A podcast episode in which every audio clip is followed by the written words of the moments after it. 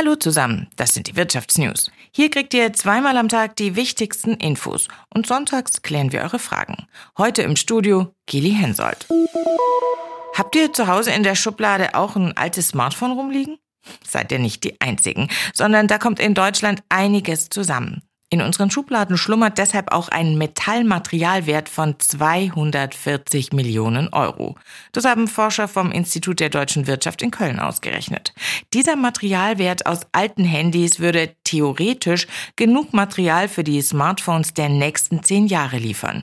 Frage an meine Kollegin Petra Thiele, warum nur theoretisch? Das Problem ist, dass alte Handys nicht komplett recycelt werden können. In den rund 200 Millionen Smartphones, die inzwischen bei uns ungenutzt rumliegen, stecken zwar rund 3,4 Tonnen Gold, das muss man sich mal vorstellen, und dazu auch noch Hunderte von Tonnen Kupfer und Nickel.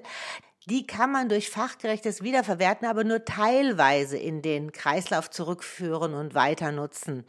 Also Handys nicht einfach wegschmeißen, sondern besser spenden oder auch weiter verschenken. Man darf ja nicht vergessen, dass für die Herstellung von neuen Smartphones Tonnen von wertvollen Ressourcen verwendet werden müssen.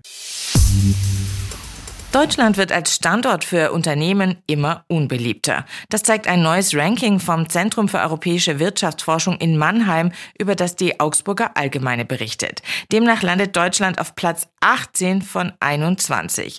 Die Firmen kritisieren viel Bürokratie, zu hohe Steuern, die hohen Energiepreise und den Fachkräftemangel in Deutschland.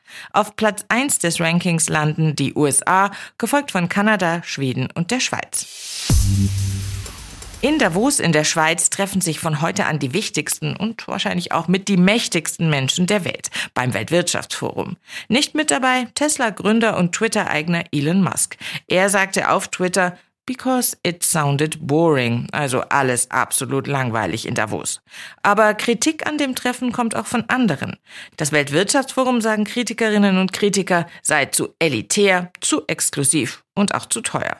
Anne Schneider berichtet für die ARD aus Davos. Die Rahmenbedingungen für das fünftägige Forum sind grundsätzlich andere als vor der Pandemie. Die Auswirkungen der Klimakrise, die immer deutlicher werden, der Ukraine-Krieg, der deutlich gemacht hat, dass ein Krieg auch auf europäischem Boden stattfinden kann, sowie die stark gestiegene Inflation, die immer mehr Menschen in Armut stürzt, sind nur einige Probleme, über die hier gesprochen wird.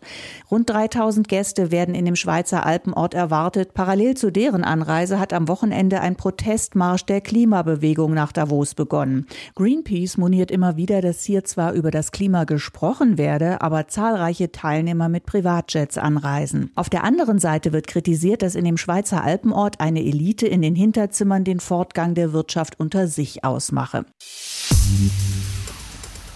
Das war für euch das Neueste aus der Wirtschaft, zusammengestellt vom SWR.